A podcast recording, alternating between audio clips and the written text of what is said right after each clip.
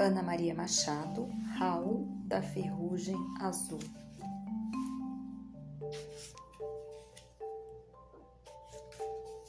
Capítulo 1 A Ferrugem Descoberta E gente enferruja? Raul nem estava conseguindo dormir, de tanto pensar e repensar. Mil perguntas na cabeça. Será que é bolor? Pode ser, é meio azulado.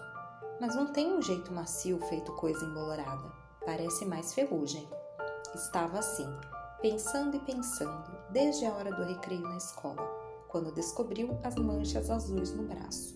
Primeiro, até pensou que fosse tinta, só que não tinha jeito de tinta e ele também não podia ficar o tempo todo parado no meio do pátio olhando para o braço, reparando nas manchas, pensando no que seria. A cabeça dele ainda estava muito ocupada com o pensamento da briga com a raiva, da briga que nem houve, mas que bem que devia ter havido. Só de pensar, Raul ficava outra vez com raiva, com muita raiva, e no escuro, deitado na cama, esperando o sono que não vinha, lembrava de tudo, como se estivesse vendo agora. Aquele chato do Márcio veio do quadro negro, passou junto da carteira dele e disse: Careta. Disse isso como sempre dizia, meio baixo para o professor não ouvir, meio alto para os colegas ouvirem. Raul já sabia o que vinha depois as risadinhas dos outros, os, olha os olhares debochados e a raiva dentro dele. Nem ao menos podia bater no Márcio um dia. Em menino menor não se bate, é covardia. E não havia jeito do Márcio crescer até ficar do tamanho dele. Quanto mais o Márcio crescia, mais ele crescia também, e nunca empatavam. Claro que Márcio não precisava crescer muito, até ficar do tamanho do Zeca, por exemplo. Aí já era demais era até capaz de dar uma surra em Raul, que na certa o Márcio não ia ligar para essa de não bater em menino menor, mas podia me, pelo menos ficar na mesma altura que ele. Uma coisa que Raul não entendia era para que essa implicância. Sabia que o pessoal gostava dele, até que eram amigos. Só que ele não era de se meter em brigas e, mesmo quando não gostava de alguma coisa que os outros faziam, não dizia nada. Não chateava os outros, não entregava ninguém, não desobedecia, não dava resposta malcriada, não gritava com ninguém. Todo mundo sabia que ele era um menino bonzinho e comportado. Só não sabiam é da raiva dentro dele, nem das perguntas girando na cabeça. Depois, lá fora no recreio, Márcio passou correndo e arrancou os óculos do Guilherme, de brincadeira foi tudo tão rápido que nem deu para ver direito. Só deu para ver logo os óculos no chão, quebrados. E o Guilherme furioso, chorando, xingando, berrando. Agarra ele aí, Raul. Raul agarrou e ouviu. Dá uma surra nele. Vontade bem que ele tinha, mas em menino menor não se bate, nem quando ele é abusado, implicante, chato. Também não tem essa de ir contar ao professor o jeito é esperar o outro crescer e ir ouvindo. Pô, seu idiota, o que é que você está esperando? Enche ele de porrada. Podia dizer que ia esperar ele crescer? Podia não, só disse: Vamos, pede desculpas ao Guilherme. Corta essa, cara, que desculpa coisa nenhuma. Aí o Guilherme já vinha chegando e enchendo o Márcio de bolacha. E num instante os dois estavam atracados no chão, rolando, a garotada toda em volta gritando, o inspetor levando os dois para a secretaria. E Raul no meio do pátio pensando: ai, que vontade de descer o braço nele. Foi bem aí que ele olhou para o braço e viu umas manchinhas azuis que nunca tinha visto antes. Passou o dedo, não saiu. Passou cuspe, não saiu. Foi até a pia, lavou com sabão, esfregou com força. Não saiu. E não era uma manchinha só, tinha uma porção. Achou melhor vestir o casaco. Na hora da saída, bem que os colegas chamaram. Vamos tomar um sorvete? Não, estou com pressa, tenho que chegar cedo. E tinha mesmo. Só pensava em passar álcool, shampoo, detergente, qualquer coisa no braço. até saírem as manchas, mas não saíram. Ficou pensando, sempre as perguntas girando na cabeça. Que será que o pessoal lá em casa vai dizer? Será que eu estou doente? Sarampo azul? Alergia? Será que pingou tinta? Será que é bolor? Podia ser, quem sabe? Lembrava muito bem que, nos livros de Monteiro Lobato, às vezes, o Visconde de Sabugosa caía atrás da estante e embolorava. Vai ver, era isso. Livro embolora. E como ele vivia lendo, é, devia dar bolor. Era só passar a tarde ao ar livre, no sol, que ia ficar bom. Mas não ficou. E de noite, deitado na cama, enquanto o sono não vinha, teve certeza de que era ferrugem e não conhecia nenhuma receita para tirar ferrugem, ainda mais azul.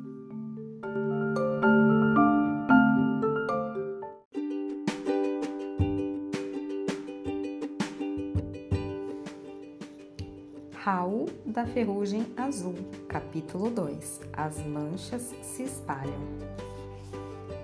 Ainda bem que ninguém tinha reparado. No começo, Raul tinha ficado com medo de que os colegas vissem, e os professores, e a mãe, e o pai.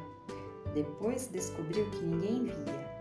Bem que ele esticava o braço na frente do pai e da mãe, na hora da mesa, passando o prato para lá e para cá, só para ver se alguém dizia alguma coisa e ajudava ele a entender o que era, sem precisar pensar tanto mas ninguém viu nem falou nada. Acabou perguntando: Mãe, está vendo alguma coisa diferente no meu braço? Estou sim, filho, você está cada dia mais forte. Também comendo desse jeito? E o pai completou: Isso mesmo, Raul, tá com um muque de fazer inveja. Era isso, ninguém via as manchas azuis. Pelo menos tinha esse consolo, eram invisíveis quer dizer, para os outros. Ele bem que continuava vendo, e mesmo quando não via, sabia que elas estavam ali. Os dias passavam, as manchas não sumiam, também não aumentavam,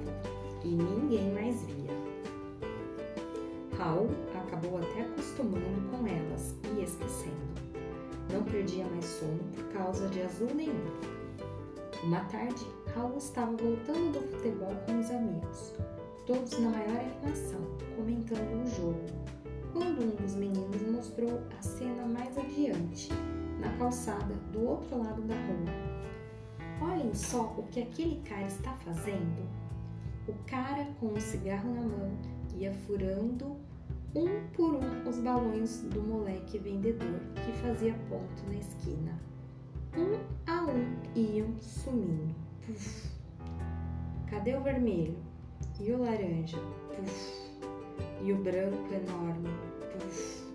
Lá se foi o verde. Puf. E outro vermelho. E o amarelo, e o azul. Puf. O moleque gritava, esperneava, chutava, mas com as mãos ocupadas com os outros balões e mais os cataventos e bandeirolas, não podia se defender direito e pedia ajuda. Raul era bom na corrida. Se resolvesse, estava lá num instante. Era só correr e ajudar, a espernear e chutar. Bem que teve vontade, mas como os colegas não se mexeram e ficaram olhando de longe e dando gargalhada, ele também não saiu do lugar. Não estava achando a menor graça e conseguia rir, mas também não se mexeu ficou só sentindo vontade de ajudar o menino, de dar umas passadas largas, correr até lá, espernear, chutar, mas ficou ali, como se estivesse grudado no chão, olhando para os pés, os, o tênis, as meias, as pernas. O que era aquilo na perna? Não era a lama do campo, nem suor do futebol. Parecia uma manchinha azul igual a do braço. Seria? Em casa, depois do banho e de um bocado de esfregação, não tinha mais dúvida. Agora ele já conhecia a ferrugem azul. Não saía, ninguém via, mas pelo jeito se espalhava. Ele tinha que descobrir o que era e dar um jeito naquilo. Voltou a pensar muito em todo aquele mistério, nas manchinhas que não queimavam, não coçavam e não passavam, não doíam, não ardiam, não sumiam. E ele sabia que eram ferrugem, que estavam com os braços e as pernas enferrujando, emperrando, um problema dele, que só ele podia resolver. Só ele? No dia seguinte, de repente, achou que não. Foi no futebol. Numa boa corrida, pegou a bola, quase saindo de, do campo. Ajeitou, centrou num passe lindo. Foi só o Zeca completar. Gol decisivo. O time deles ganhou a partida. No final, todo mundo alegre. Golaço, Zeca! No canto, bem colocada. Nunca que o Lombriga ia defender essa, nem que ele fosse de borracha. Todo mundo cumprimentava o Zeca. Também artilheiro, forte, boa pinta, dançando melhor que todo mundo. Aí foi a surpresa de ouvir Zeca dizer: Pô, gente, o abraço não é para mim, não. A festa é com o Raul. Se não fosse o passe dele, o gol não saía. É mesmo, timão. Ninguém pode com a gente. Só tem cobra. Pronto, Raul já ficou pensando outra vez. No futebol é assim: um agarra o gol, outro dá um tranco, outro centra, outro chuta em gol. Ninguém pode jogar por 11. No campo ele entendia isso. Como é que fora ficando querendo dar uma de super-homem? Resolveu conversar com o Guilherme, mas também não conseguia abrir tudo. Se ninguém via a ferrugem azul, como é que iam acreditar nele? Começou um papo todo cheio de voltas. Guilherme, como é que você faz quando não consegue resolver um problema sozinho? Sei lá, cara. Às vezes peço uma mãozinha ao meu irmão mais velho. Ele é muito bom em matemática. E se não for problema de matemática? Ele é bom também. Como ele sabe muito matemática, ele ajuda a resolver os outros problemas também. Faz as contas certinho, explica tudo até a gente entender. Se você quer, pega o caderno e vamos comigo até em casa que ele quebra o galho. Raul hesitou, mas Guilherme insistia. Pode vir, ele é mais velho, já aprendeu tudo isso há mais tempo. Ele sabe das coisas. Raul ficou sem jeito de dizer que o problema não era de matemática, nem de colégio, nem de caderno. Só disse: Não estou com problema nenhum, não, só estava querendo saber, e se despediu. Mas a ideia de um mais velho era boa, só que ele não tinha irmão e não ia conversar um negócio desses com o irmão dos outros. Pai, mãe, professor. Se ninguém tinha reparado nada, não valia a pena perder tempo com eles. Também ele sempre tinha conversado muito com gente grande. E agora também estava crescendo e descobrindo que isso nem sempre valia a pena. Ou valia? Quem sabe? Hal nunca conseguia encontrar direito as respostas. Quanto mais pensava, mais achava era pergunta.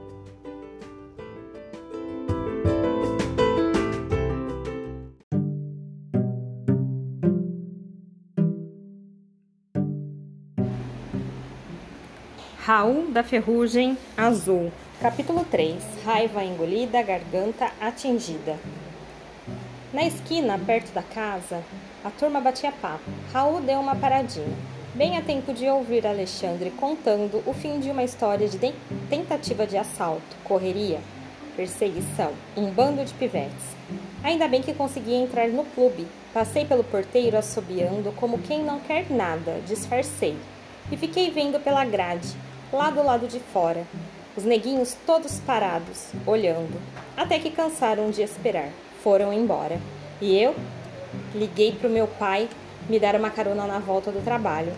Vê lá se eu ia arriscar sair dali sozinho quase na hora do jantar. Márcio deu palpite, ainda mais de noite. Preto no escuro a gente só vê quando chega pertinho. Zeca começava também a contar sua história. Outro dia, eu estava indo para a casa da minha avó e quando saltei do ônibus vi um crioulinho mal encarado parado na esquina. Fiquei logo de olho nele. Raul nem conseguia prestar atenção na história.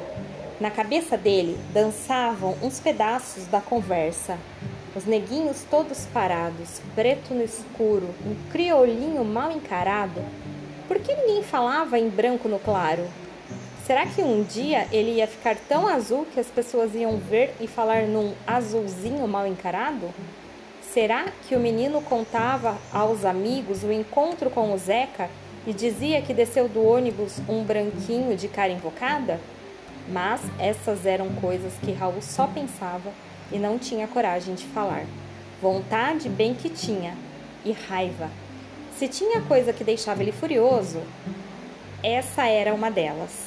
Isso de achar que a cor das pessoas faz alguém ser melhor ou pior do que os outros. Isso de racismo de qualquer tipo. Mas com toda a raiva, não disse nada. Medo de que rissem dele, hábito de não falar das coisas que iam dentro da cabeça. Mas a raiva era forte. Para não acabar abrindo a boca e falando de qualquer jeito, engoliu o que ia dizer, fechou as palavras na garganta e foi para casa, sem nem ao menos se despedir de ninguém. Na portaria do edifício tinha um espelho. Sempre que passava, Raul se olhava, disfarçando se tivesse alguém por perto, com calma se tudo estivesse deserto. Desta vez, com pressa, se olhou meio de lado e parou num susto, todo espantado, subindo o pescoço, cobrindo a garganta, azulando a boca. A ferrugem era tanta. Essa não, agora vem para a cara. Assim também já é demais. Furioso, desta vez Raul achou que tinha passado dos limites. Já vinha com a raiva daquele papo da turma com a dor da sua covardia engolida, e ainda ia ter que aturar essas desgraças dessas manchinhas. Até dentro da boca, na língua, na garganta, coisa nenhuma. Desta vez ia dar um jeito nelas, nem que tivesse que esfregar até arrancar a pele, nem que tivesse que falar mesmo com alguém, nem que tivesse que ficar a noite inteira pensando até descobrir o que fazer.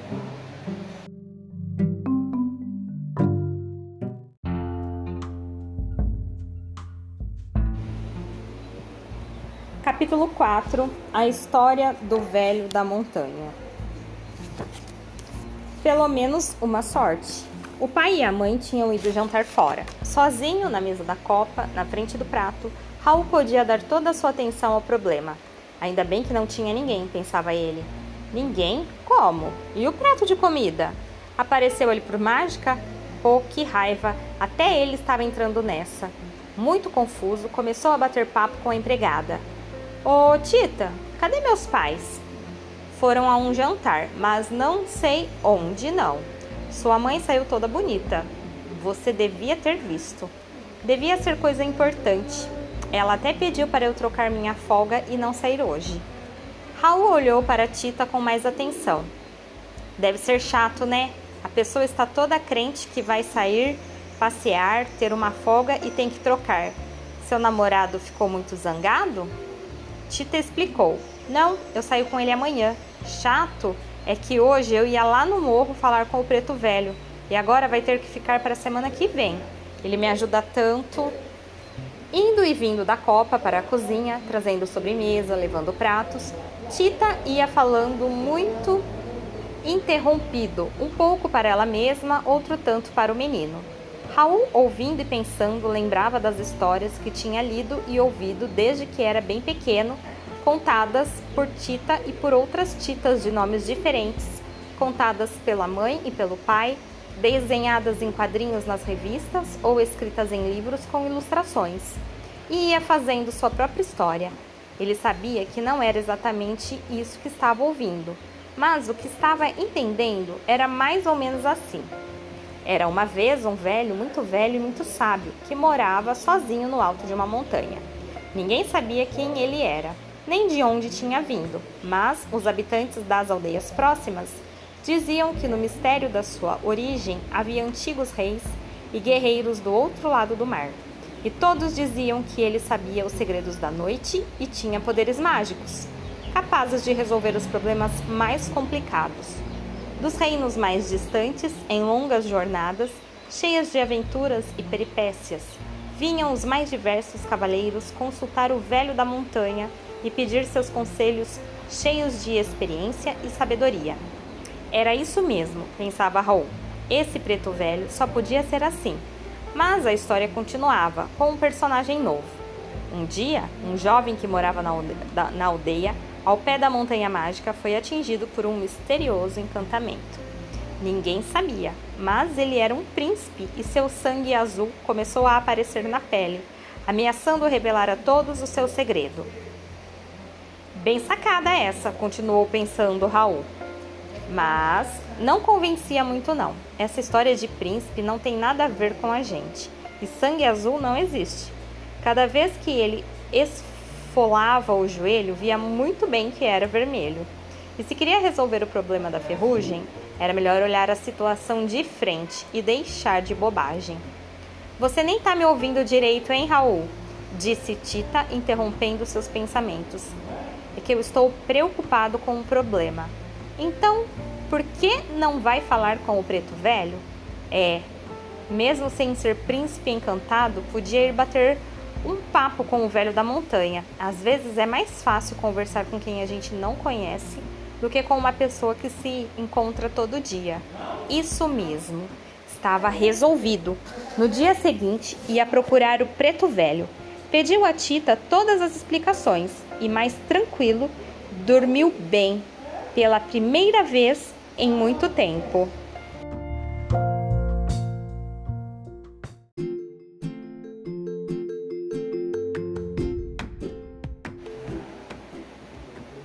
Capítulo 5 Uma menina de briga. No dia seguinte, saiu de casa como se fosse para a escola, mas já com os planos feitos. Deixou os cadernos com o jornaleiro. Guarda para mim, está bem? Quero fazer uma surpresa para minha mãe e tenho que cuidar de tudo enquanto ela pensa que eu estou na aula. Bem, por aí tudo certo. Com o dinheiro da merenda, pagava a passagem do ônibus até a boca da favela. Com as explicações de Tita, chegava lá.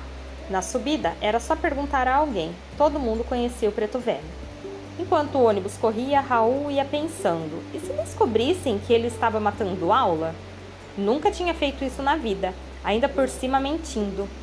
Mas, horas bolas, se ele pedisse, não sabia que não deixavam. E tinha que ir descobrir o mistério discutir o assunto, fazer alguma coisa, vencer a ferrugem. Isso era o mais importante de tudo. E se acontecesse alguma coisa?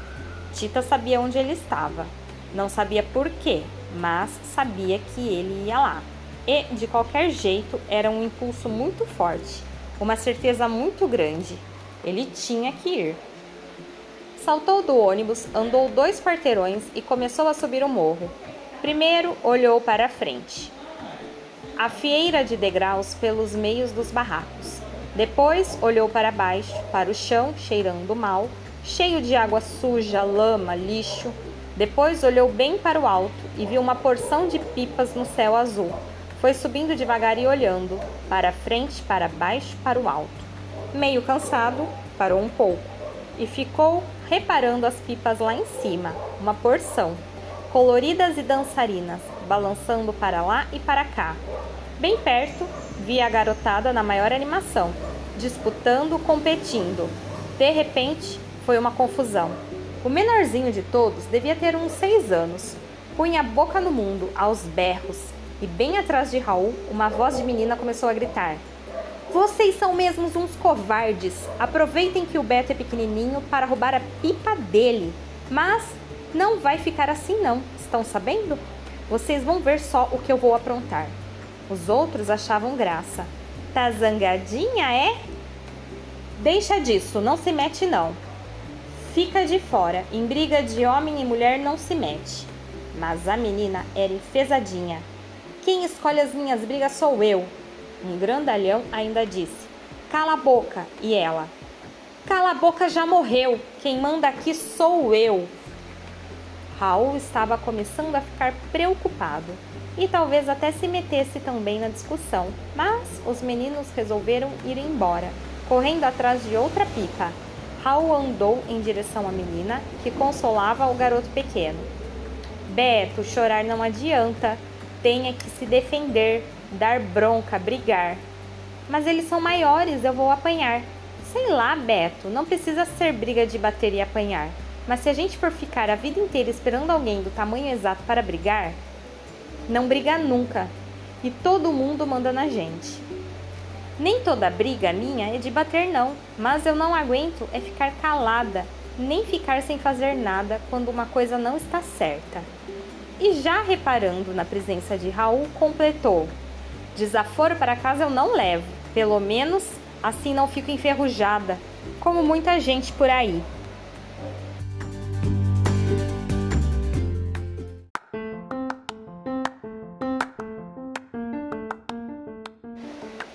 Capítulo 6 Encontro com o Preto Velho Você bem pode imaginar o susto do Raul. Pela primeira vez alguém via a ferrugem dele.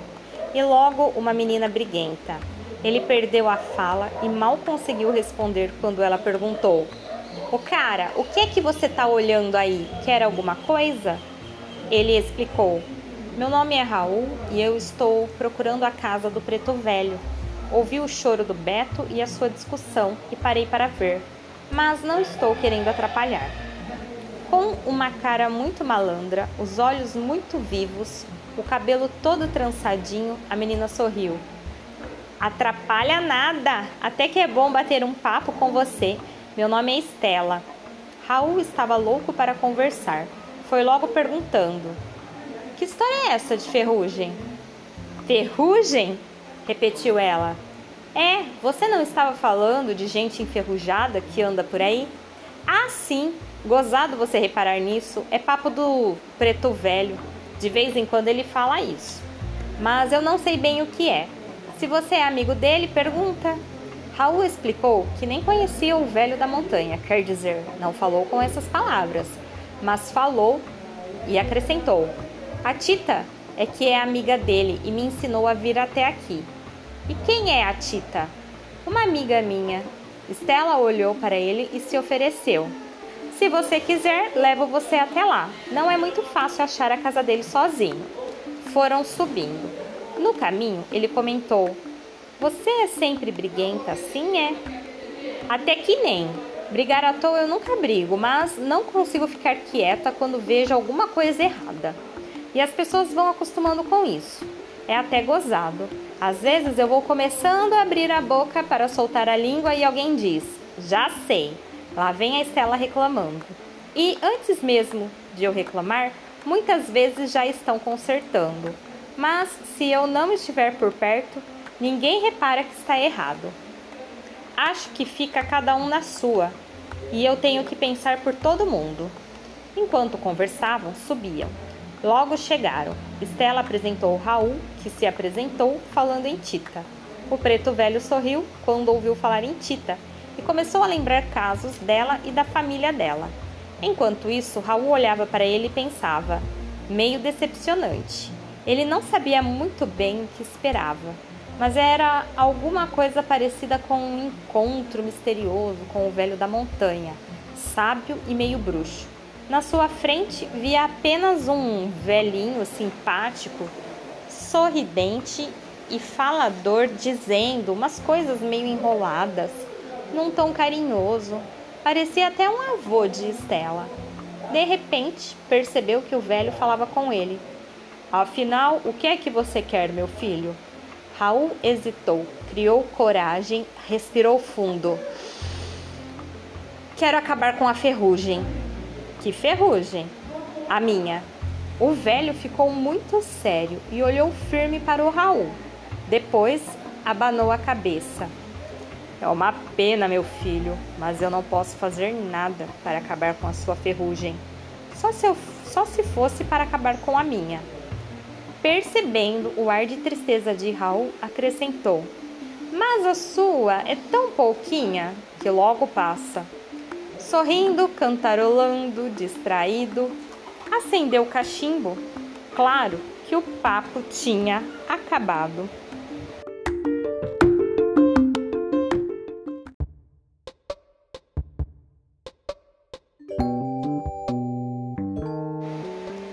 Capítulo 7 Cada um sabe da sua. Raul se despediu e saiu pensando, pensando. Não tinha adiantado nada toda a viagem até lá em cima. E além de tudo, agora ainda tinha mais umas coisas que não entendia. De repente, reparou que Estela tinha falado com ele. Perguntou: Que foi mesmo que você disse? Estava querendo saber de que cor é a sua ferrugem. Raul se assustou de novo. Essa menina sabia algumas coisas que não queria dizer. Ele não deu o braço a torcer. Por que você está perguntando? Para saber, né? Quando eu tive, a minha era amarela. Estela da ferrugem amarela. Minha amiga contou que a dela era pretinha, Marieta da ferrugem preta. E a sua? Você não está vendo? Ela riu. Você ainda não sabe nada dessa ferrugem, hein? Pensa que é só sair olhando e vendo. Tanto cara aí que nem vê a dele, quanto mais a dos outros. Azul, disse ele. Raul da Ferrugem Azul. Quer dizer que era assim, então, pensava ele. Tem gente que nem vê a sua. Ele via, pelo menos a dele. Lá isso via, toda azul. E com essa ele ia acabar com ou sem a ajuda do preto velho. Com ajuda, claro, sabia que tinha sido ajudado por Tita, por Estela, pelo preto velho. Agora só dependia dele mesmo. Era isso que todos estavam lhe dizendo, que mesmo com toda a ajuda, cada um é que pode acabar com sua ferrugem. Cada um é que pode saber como ela é, de que cor, em que lugar. E mais, o preto velho tinha dito que a ferrugem de Raul era pouquinha. Na certa, do mesmo jeito que os outros não viam a dele, ele não via dos outros. Mas ninguém mais parecia se preocupar a mínima com a ferrugem. Pelo menos nenhum dos meninos da turma. Estela era diferente. Estela da ferrugem amarela. Estela se preocupava. Mas os amigos, Márcio, Guilherme, Zeca, esses problemas nem passavam pela cabeça deles, ou passavam. E eles nem reparavam. Por quê? E se a cabeça deles já estivesse tão enferrujada que nem ficavam mais inventando perguntas e procurando respostas? Perguntou em voz alta: Estela, você teve ferrugem na cabeça? Deus me livre, Raul. Na cabeça é fogo, dizem que é a mais comum, mas aí fica até difícil ver as outras. Quando enferruja, né? É difícil de usar, é capaz até de ranger. Bem, então na cabeça ele não teve sorte. Por isso conseguiu ver a do braço no dia em que devia ter agarrado o Márcio, a da perna no dia em que devia ter corrido para ajudar o menino dos balões, a da garganta no dia em que deveria ter falado alto. E agora conseguia pensar. Era bom, porque tinha muito o que pensar e conversar com Estela de outras vezes. Mas agora estava ficando tarde. Até logo, Estela. Outro dia eu volto. Agora tenho que ir para casa, mas vou pensando dentro do ônibus. Eu te levo até o ponto. Foram conversando. No ponto de ônibus, uma mulher estava parada, junto de um embrulho imenso de plástico. Estela cumprimentou. Bom dia, dona Teresa. Está indo entregar roupa lavada? Pois é, minha filha, e buscar outro tanto para lavar.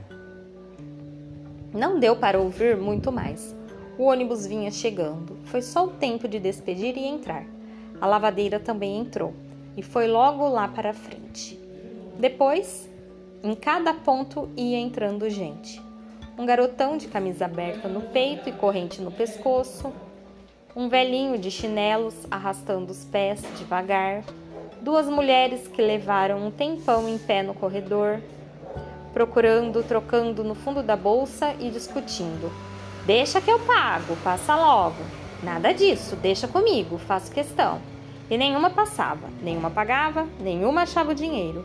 E todo mundo atrás reclamava. Raul se divertia. Ele sempre achava muito engraçado ir reparando nas pessoas no ônibus. Tem hora que fica meio cheio de homem, tem hora que tem mais mulher e velho. Tem hora que é uma bagunça louca com a garotada do colégio.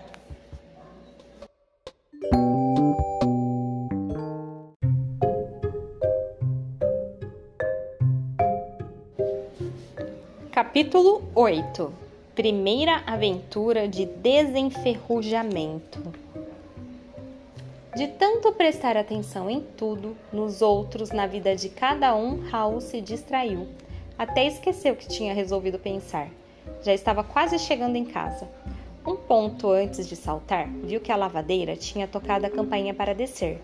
E bem na hora em que ela ia descendo os degraus, carregando aquela trouxa pesada, o motorista acelerou o motor, fazendo um barulhão e reclamando porque ela estava demorando. Como é, dona Maria? Vai ficar aí a vida toda? É? Pensa que tá todo mundo à toa? Ela começou a pedir desculpas, toda atrapalhada. Raul ficou uma fera e começou a falar: Moço, o senhor não está vendo que ela está descendo e carregando peso? Faça o favor de esperar. O motorista respondeu: A conversa não chegou na cozinha. Cala a boca, pirralho. Sem pensar, Raul respondeu: Cala a boca, já morreu. Quem manda em mim sou eu. Respondeu e lembrou de Estela. Uma porção de gente dentro do ônibus começou a dar palpite também. É isso mesmo, o menino tem razão. Mas é perigoso discutir, não se meta não. Mas alguém tem que reclamar, que má criação. Quem? O garoto? Também achei, respondendo os mais velhos. Não, o motorista, que saco. Mas também ele é um pobre coitado, trabalhando o dia inteiro junto daquele motor quente, com uma campainha o tempo todo na cabeça dele, no meio desse tráfego. É, e ainda ganha uma miséria. Mas não precisa tratar mal os outros, nem correr desse jeito, é um perigo. Ainda outro dia eu vinha num ônibus. Que confusão! Todo mundo conversava, contava casos, resmungava, enquanto o ônibus andava e chegava perto de onde Raul ia saltar. Na hora de descer, passou pelo motorista, olhou bem para ele e disse: O homem respondeu: Até qualquer dia, seu brigão. Brigão, ele? Nunca o tinham chamado disso. Não brigava, não discutia, só mesmo essa vez porque não conseguiu ficar calado, não dava para engolir. Passou no jornaleiro, pegou os cadernos, entrou no prédio correndo. Enquanto esperava o elevador, se olhou no espelho para ver se estava com a cara de quem matou aula e teve uma surpresa. A ferrugem do pescoço tinha desaparecido. Abriu a boca, botou a língua de fora, nem sinal de ferrugem na garganta. Olhou depressa para os braços e as pernas. Lá ainda havia as manchas azuis, mas bem mais fracas, e agora ele não se preocupava mais com elas. Sabia que iam sumir. Como é que elas iam sumir era coisa que ele não sabia, mas iam. Como as da garganta desapareceram depois que ele reclamou no ônibus. Com uso, afinal ele não era bicho, sabia falar. Tinha vontade, sabia querer, sabia se defender. E defender os outros quando fosse o caso. Nem precisava se preocupar. Entrou em casa alegre, cantarolando, contou a Tita: Fui ver o preto velho. Como é que foi? Ele te ajudou? Ajudou. Aí ela não aguentou mais e perguntou: O que, que era, Raul? E ele: Era uma história que eu não entendia e não sabia como continuava. Para falar a verdade, não sabia nem como ela começava, mas agora eu já sei. Toda a vida você me contou histórias, hoje quem conta sou eu. E enquanto ela se sentava e prestava atenção, ele começou a contar essa história toda que nós já conhecemos e que não vale a pena repetir. Só que contou a moda dele, mais divertida, mais ou menos assim. Era uma vez um menino que, quando nasceu, recebeu de uma das fadas invisíveis uma porção de dons especiais. Tinha voz para cantar e falar, tinha mãos para pegar e fazer, tinha pernas para andar e correr, tinha cabeça para inventar e pensar. Mas, como ele morava num lugar onde as pessoas faziam quase tudo para ele, muitas vezes não era preciso usar esses dons, e ele foi desacostumando, e alguns deles foram enferrujando.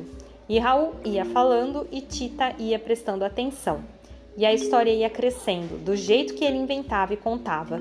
Tinha um pedaço que falava no sábio velho da montanha, e tinha outro pedaço que dizia como o herói precisava vencer algumas provas e enfrentar algumas dificuldades para se livrar de encantamento. Mas como você também não está enferrujado e não quer ficar, pode muito bem ir imaginando como era o jeito de Raul contar, ou continuar a história de seu jeito, ou inventar outra. Que esta aqui já se acabou. E como dizia a Tita, que aprendeu com a avó dela, que aprendeu com a avó também, entrou pelo pé do pato, saiu pelo pé do pinto. Quem quiser que conte cinco. Mas, se você contar uma, pelo menos eu já fico satisfeito. E você, mais ainda.